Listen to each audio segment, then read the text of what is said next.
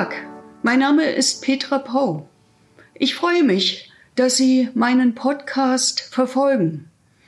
Ich habe in den vergangenen Monaten Woche für Woche Ihnen eine Episode aus meinem 2015 im Eulenspiegel Verlag erschienenen Buch Gottlose Type vorgelesen.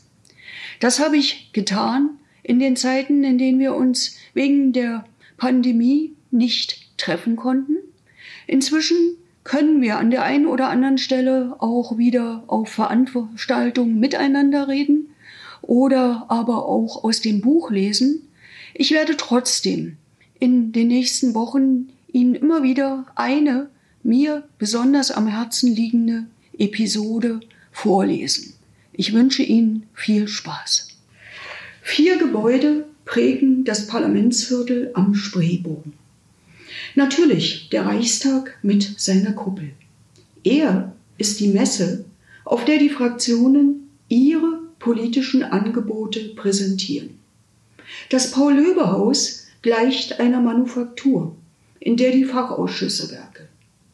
Das Marie-Elisabeth Lüders Haus ist ein Dienstleistungskomplex mit der weltweit drittgrößten Parlamentsbibliothek, dem wissenschaftlichen Dienst weiteren Serviceangeboten. Schließlich das Jakob-Kaiser-Haus. Es ist eine Herberge für das Gros der Abgeordneten und noch mehr Mitarbeiterinnen und Mitarbeiter.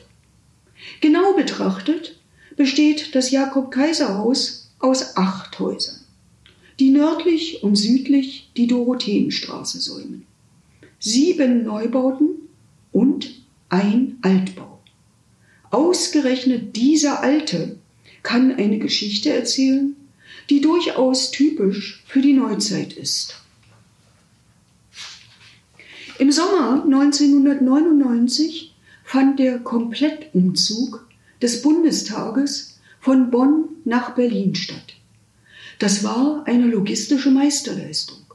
Musste doch Sack und Pack in kürzester Zeit in die Büros geliefert werden, für die sie vorgesehen waren. Schließlich sollte der Bundestag möglichst schnell wieder auf Parlamentstemperaturen kommen, ohne vermeidbare Störungen und Verzögerungen. Die Vorbereitung oblag einer Umzugskommission. In ihr arbeiteten auch Abgeordnete aus allen Fraktionen mit. Und so wurde gemeinsam ausgehandelt, welche Fraktion in welche Berliner Büros ziehen wird. Doch immer, wenn die Rede auf den Altbau kam, senken die Vertreter der CDU, CSU, SPD, FDP und von Bündnis 90 die Grünen angewidert den Blick. Altbau? DDR? 40 Jahre? Nicht mit uns. Ilja Seifert opferte sich reumütig für die damalige PDS-Fraktion. Er kannte das Gebäude. So bekam auch ich im Altbau Büros für mich und mein Team. Sie waren höher, weiter und heller als die Neugebauten und obendrein top saniert.